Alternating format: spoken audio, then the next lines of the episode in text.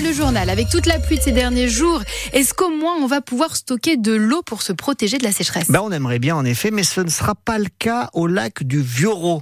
Souvenez-vous, cette réserve d'eau artificielle a été vidée pour des travaux sur le barrage du même nom. C'était il y a un an environ. Le remplissage devait débuter ces jours-ci, mais il a trop plu.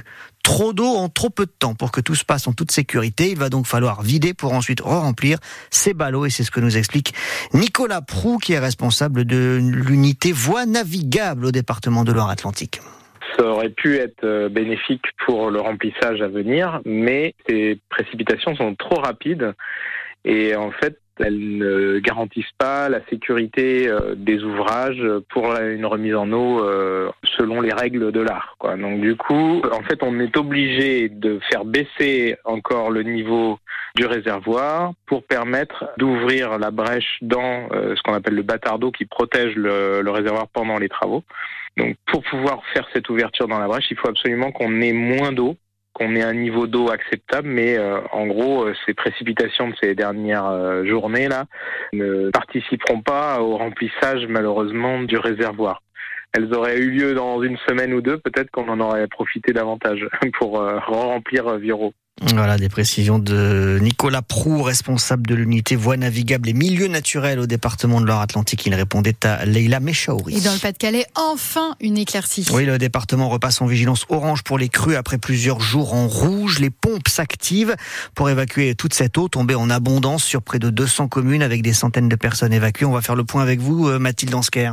Du côté des fleuves, l'A, qui était en vigilance rouge crue, passe en orange ce matin. Avec lui, trois autres cours d'eau sont toujours classés en orange. La Canche, la Lys à laquette et la Lys pleine.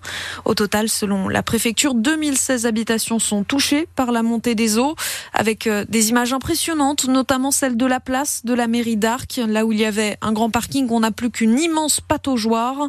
Arc, euh, où s'est rendu Christophe Béchu hier, le ministre de la Transition écologique, accompagné d'Olivier Véran, promet une réponse réponse exceptionnelle, réponse financière en plus du fonds d'urgence de 50 millions d'euros déjà annoncé après les inondations de novembre. Le ministre évoque aussi la possibilité de rendre certaines zones inhabitables. Il n'y a pas de tabou, assure Christophe Béchu, qui rappelle que la mesure a déjà été appliquée ailleurs. L'État a en effet racheté des centaines de maisons après la tempête Xintia en 2010. Les précisions de Mathilde Ansker pour France Bleu, Loire-Océan. La grippe aviaire revient en Vendée premier cas détecté de canards contaminés dans un élevage de Notre-Dame de Riez au nord-ouest tous les canards ont été euthanasiés. Un périmètre de sécurité a été mis en place par la préfecture. La Chambre d'agriculture reste vigilante, mais rappelle que le vaccin limite la propagation du virus, même s'il ne protège pas à 100%. Un tiers des magasins vont devenir des Auchan, les deux autres tiers des intermarchés. Voilà le partage décidé hier soir pour Casino, qui met la clé sous la porte. 313 magasins vont changer d'enseigne. Les repreneurs assurent qu'ils garderont le plus de monde possible. La CGT redoute plus d'un millier de personnes sur le carreau.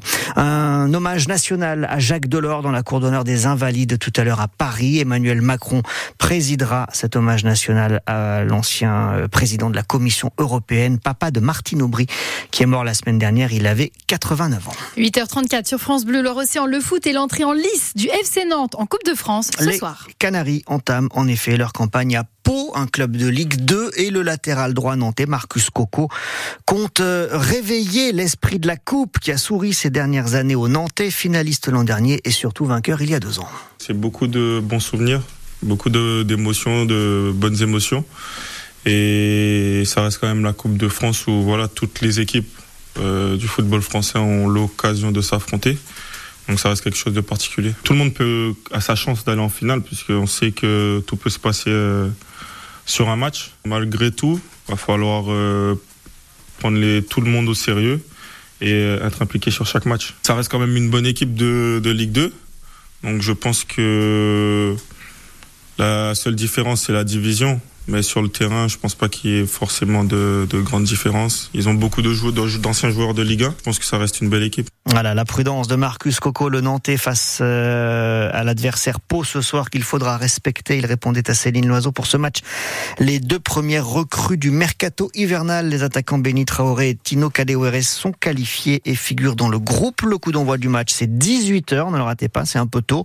À vivre sur France Bleu, aussi en direct avec Florian Cazola ce soir. Il sera à Pau, Guillaume Guillaume Barré orchestre la soirée foot en studio comme d'habitude et Morgane Guillaumard, elle, sera à Chalon pour le 32e de finale de Chalon, club de National 3 face à Rodez, club de Ligue 2. Demain, les Herbiers affronteront Châteauroux, là encore en 32e de finale au stade Massabielle à 18h. En handball, les Bleus ont battu la Tunisie hier soir en match de préparation à l'Euro. C'est dans une semaine maintenant, euh, l'Euro en Allemagne.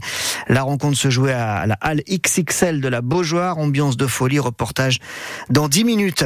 Et puis le Dakar, top départ aujourd'hui pour euh, le plus célèbre des rallyes en Arabie Saoudite avec le sablé Ronan Chabot euh, qui rempile pour la 21e fois. Il a juste raté l'année dernière en fait.